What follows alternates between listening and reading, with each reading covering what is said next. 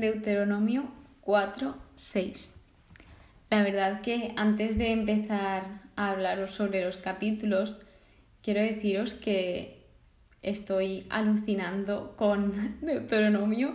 Es que cada palabra, cada párrafo que estoy leyendo, estoy como, wow. O sea, es que es un libro que estoy alucinando y realmente, como dije en el anterior episodio, es como un diario, por así decirlo. Es algo que Moisés escribió y está hablando todo el rato de lo pasado. Entonces, es como lo que estoy percibiendo yo de, de este libro es que él lo cuenta desde cómo lo vivió. O sea, los anteriores, que entre comillas no se sabe quién los escribió, pero en este sí que tenemos la certeza de que lo escribió Moisés. Entonces, pues a lo mejor por eso esas palabras o las expresiones que tiene, la forma de transmitirlo, a mí realmente me está pareciendo increíble. Por lo tanto, empezando por el capítulo 4, que este se titula La infidelidad de peor y la verdadera sabiduría. Hace un poco referencia a todo lo que pasó allí y sí que remarca mucho en estos capítulos el seguimiento de todo lo que Dios va mandando. Es decir, en este momento en lo que más se focalizaban era en los diez mandamientos. Por lo tanto, decía que los preceptos y las normas debían de ponerlos en práctica. Es decir, nada de ir predicando pero sin hacerlo. Deben de ponerlos en práctica. Y todo esto tiene el fin de que vivan y entren a tomar posesión de la tierra, porque en ese momento estaban a punto de entrar a la tierra que Dios les había prometido. Por lo tanto, aquí realmente nos está dando ya una explicación de el por qué debemos de pues obedecer los mandamientos de Dios y todo lo que él nos dice. También dice algo muy importante que yo he querido remarcar y dice así, no añadiréis ni quitaréis, porque hoy en día, incluso yo antes de ser practicante, pues decía, pues este me parece bien, este me parece mal, pues este lo hago y este no lo hago. Entonces ahí ya estoy quitando y haciendo los míos propios, pero claro, esos son los míos propios, no los de Dios. Entonces, ¿qué consecuencias tiene esto o qué consecuencias tuvo esto en mí? Pues ir por un muy mal camino. o sea, que Dios no nos pone los mandamientos para perjudicarnos, sino todo lo contrario, es lo que pues Él nos dice aquí, a fin de que viváis. Y eso es muy importante. Entonces, vuelve a repetir que guardemos los mandamientos. De nuevo, más tarde vuelve a repetir, guardadlos y practicadlos, porque estos dan sabiduría e inteligencia a los ojos de los demás. Y esto es algo totalmente cierto. Yo conforme voy leyendo la Biblia y voy entendiendo el porqué de muchas cosas, porque cuando tú lees la Biblia empiezas a entender muchísimas cosas que antes pues o no veías o no entendías, lo que sea. Y pues esto me ha parecido muy importante porque claro, cuando te dicen que también es importante aprenderte los versículos y, y las cosas, sobre todo pues las más destacables, lo más esencial. Y sí que es verdad que a la hora de responder a la gente, al tú saber esto, y prestar atención a esto, pues la gente cuando le contestas dice, wow, y se queda con, ¿y cómo le contesto yo a, esto que me acaba de decir? Es que hay una inmensa cantidad de sabiduría en, la Biblia. Por lo tanto, aquí eh, también habla, como os he dicho antes, de la infidelidad de peor y habla de los que no siguieron a Dios y los que sí siguieron a Dios. Y de estos últimos dice, los que siguen unidos a Dios estaban todos vivos. Por lo tanto, ahí dejo la frase, vivos, estaban todos vivos, unidos a Dios. Más tarde, en una de las referencias que había en este capítulo, indicaba que, que se insiste en la proximidad, porque Dios habitaba en medio de ellos y sigue habitando aquí en medio de nosotros. Entonces no es un Dios que esté lejano, sino está más cerca de lo que muchas veces nosotros pensamos, ya que hay veces que a lo mejor lo notamos más lejos o a lo mejor decimos es que no me hace caso o es que no está respondiendo a lo que yo le digo, pero realmente sí está entre nosotros. Lo que tenemos que saber es sentirlo, mm, saber verlo entre comillas etc. Otro apartado de este capítulo es la revelación del Oreb y sus exigencias, y aquí dice lo siguiente, ten cuidado y guárdate bien de olvidarte de lo que tus ojos han visto. Claro, aquí les habla de lo que les va a pasar, y yo lo he tomado como, pues a lo mejor cuando ellos se olvidan de todo lo que Dios ha hecho por ellos, porque ya les ha pasado millones de veces en el desierto, que por muchos milagros que ha hecho Dios, de repente cuando ya pues estaban satisfechos y, y ya de nuevo pues necesitaban otra cosa, ya estaban como pues no nos haces caso, estas cosas. Entonces hay que tener bien presente todo lo que Dios hace por nosotros y tenerlo en cuenta, que no se olvide todo lo que hemos visto, lo que hemos oído, etc. También dice algo muy importante, que es que se la, enseñe, que se la enseñen a sus hijos y a sus nietos, porque en este momento Moisés está instruyendo a las nuevas generaciones de fe, a los que van a entrar en la tierra. Por lo tanto, ellos tienen que saber todo esto. Yo creo que por eso también repite tanto las cosas en estos capítulos, pero es que las repite pero cada vez de una forma muy diferente. Así pues, esto también es algo que yo estoy teniendo muy presente, el cómo con diferentes palabras o repitiendo está intentando remarcar la importancia, porque cuando alguien repite algo es porque es importante. De modo que también aquí hace la referencia al culto a los astros porque se ve que en esa época también se adoraba a los astros y eso estaba mal.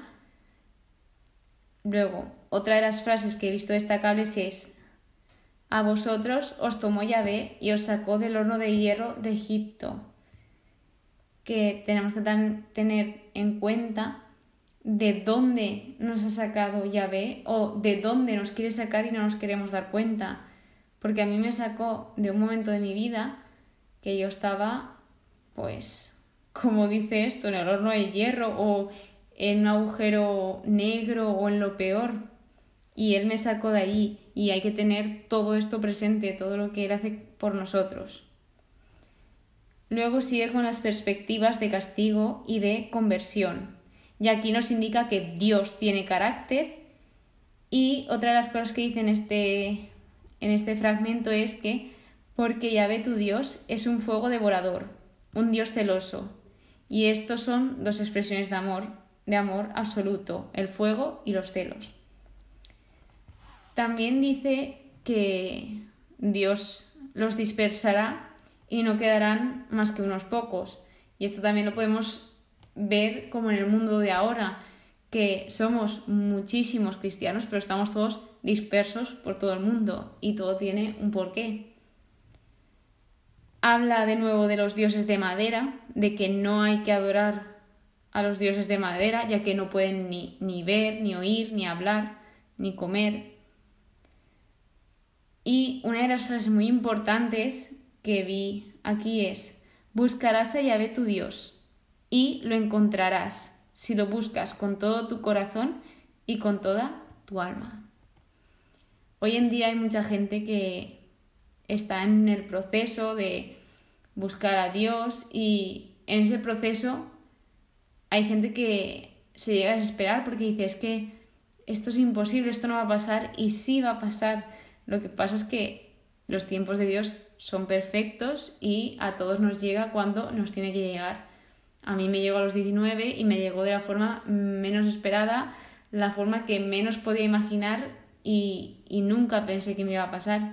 Entonces, si tú ahora mismo estás por ese proceso, no tengas prisa, disfruta del tiempo de espera y pídelo mucho. De nuevo, vuelvo a decir que es un Dios misericordioso, no te abandonará ni te aniquilará y no se olvidará de la alianza que concluyó.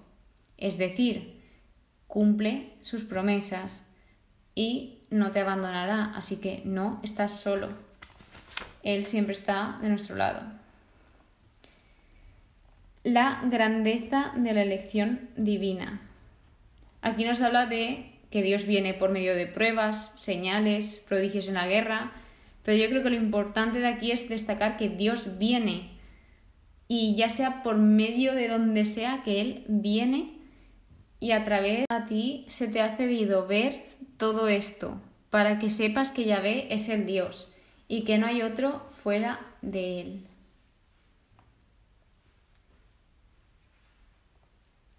O sea, que de aquí sacamos que hay un solo Dios, esto lo repite mucho en estos capítulos, y la suerte, el privilegio, la bendición de poder ver todo lo que vemos la gente creyente, el, el don que tenemos de poder creer y ver todos los milagros que Dios hace día a día.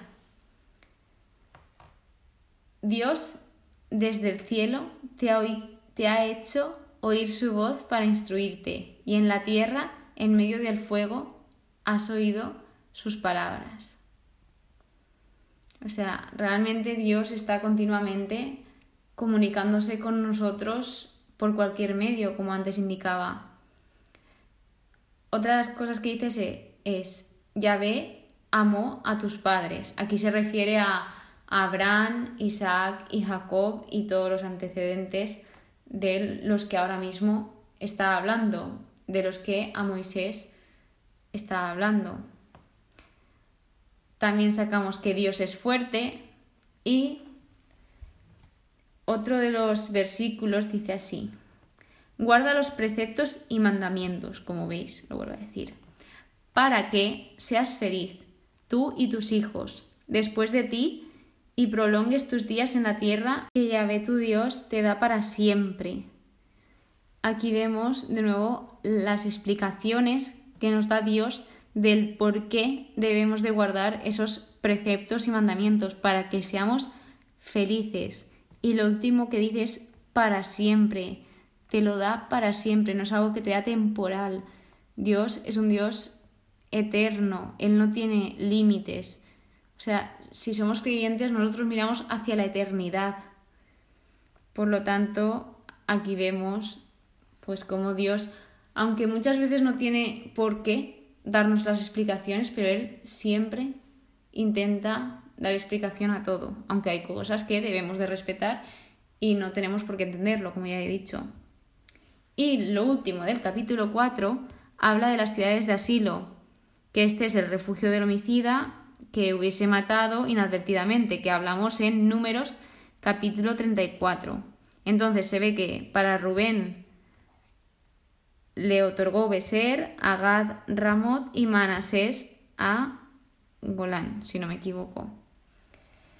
Continuando, pasamos a la segunda parte de este libro, que es el segundo discurso de Moisés, donde el capítulo 5 se titula El Decálogo.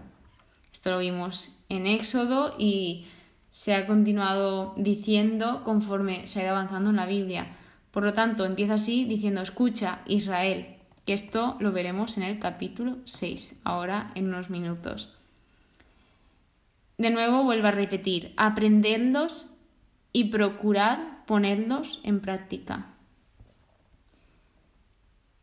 Y otra de las cosas que me parece interesante comentar hoy es que Yahvé concluyó la alianza con nosotros. O sea, no dice con nuestros padres, sino con nosotros. Porque habla de con los vivientes. Luego, pues, vuelve a decir todos los mandamientos, que os los voy a leer así por encima, que los vimos en Éxodo 20. Yo soy Yahvé tu Dios, es decir, no hay otros dioses, es un Dios único no te harás escultura ni imagen alguna, ni te postrarás ante ellas, porque soy un Dios celoso, pero Él tiene misericordia por mil generaciones cuando me aman y guardan sus mandamientos. Esto muy importante. Luego, no tomarás en falso el nombre de Yahvé tu Dios, guardarás el sábado. Aquí recordamos la importancia del descanso y de que debemos de recordar con todo lo que Dios ha hecho por nosotros. También honra a tu padre y a tu madre. No matarás, no cometerás adulterio, no robarás, no testimonio falso contra el prójimo y no desearás ni codiciarás nada de tu prójimo. Luego nos habla de la mediación de, la mediación de Moisés, perdón, vista en Éxodo 20. Y aquí dice que Yahvé oyó vuestras palabras. Así que una vez más, Dios nos oye, Dios no hay nada que se deje por oír. Dios oye todo lo que tú dices, todo lo que tú le pides, incluso hasta lo que no le pides, Él sabe que tú lo quieres. Si respetan y se guardan los mandamientos, serán eternamente felices. De nuevo nos vuelve a dar una razón y habla de la eternidad, eternamente felices. O sea, vemos como esto no es para perjudicarnos, sino para nuestra felicidad. Él siempre mira por nuestra felicidad.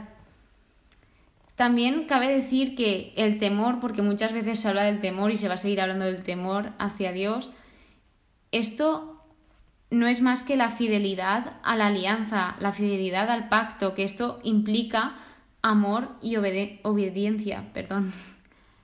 Y el último apartado de este capítulo es el amor de Yahvé, que es la esencia de la ley. Dice así, no os desviéis, seguid el camino que Yahvé os ha trazado. Así viviréis, seréis felices y prolongaréis vuestros días. Y el no os desviéis, de verdad que debemos de tenerlo muy en la mente. Y si estamos enfocados en Dios, tened por seguro que nunca nos vamos a desviar. Cuando siempre tengamos a Dios en primer sitio, nunca nos desviaremos. Y el último capítulo de hoy, el capítulo 6, empieza de nuevo con Escucha Israel, Yahvé nuestro Dios es el único Yahvé. Y esto que lo he comentado en el anterior capítulo es el Sema, que significa escucha. Esta es una de las oraciones favoritas del judaísmo y lo que proclama es la fe, el escuchar y obedecer en un solo Dios vivo. Otro de los versículos, yo diría el más importante de, de este capítulo y de estos tres capítulos, es amarás al Señor tu Dios con todo tu corazón, con toda tu alma y con todas tus fuerzas. Y más tarde vuelve a remarcar, se las repetirás, se las dirás a cualquier hora a tus hijos. O sea, que se centra mucho en esta frase de que se la graben bien en la cabeza y la tengan bien presente a cualquier hora, porque esta y este es el precepto más importante. Cuando comas y te hartes, cuídate de no olvidarte de Yahvé. Aquí les habla de cuando entren a, la tierra, de que, claro, ellos van a entrar y ellos no han sido los que han tenido que cosecharlo todo, que ya como que todo va a estar hecho y, y claro, y tendrán de todo, pero tienen que tener presente a Dios, porque sin Dios no hubiesen conseguido nada de eso. Entonces, eso nos puede pasar hoy en día y de hecho pasa mucho que nos olvidamos de Dios y no deberíamos porque gracias a Él tenemos todo lo que tenemos y, y pues que hay que agradecérselo y tenerlo siempre presente porque Él siempre nos va a dar bendiciones. A Yahvé tu Dios temerás, a Él servirás y por su nombre jurarás. Lo que decía del temor, el temor no es nada malo, sino esto lo que implica es fidelidad, amor y obediencia hacia Dios. Y el último apartado de hoy es llamada a la fidelidad. Aquí también comentar la importancia que tiene la fidelidad para Dios, que ya se ha visto de cómo Él pues quiere que seamos fieles. Si le amamos, seguro que somos fieles, porque vamos a tenerlo en, primer sitio, en primer lugar de nuestra vida, nuestra prioridad. Dice así, Dios está en medio de ti, es un Dios celoso. No tentaréis a Yahvé vuestro Dios. Guardaréis los mandamientos, estatutos y preceptos. Harás lo que Yahvé considera recto y bueno. ¿Y cómo sé mm, lo que Yahvé considera recto y bueno? Lea la Biblia. Ahí lo pone todo. Y ahí encontrarás las respuestas a muchas y, por no decir, todas tus preguntas. Porque claro, yo era la primera que me hacía estas preguntas, pero hasta que no empecé a leer la Biblia, no se me respondieron muchas, alguna, pero realmente la mayor parte de respuestas, o todas, están aquí en la Biblia.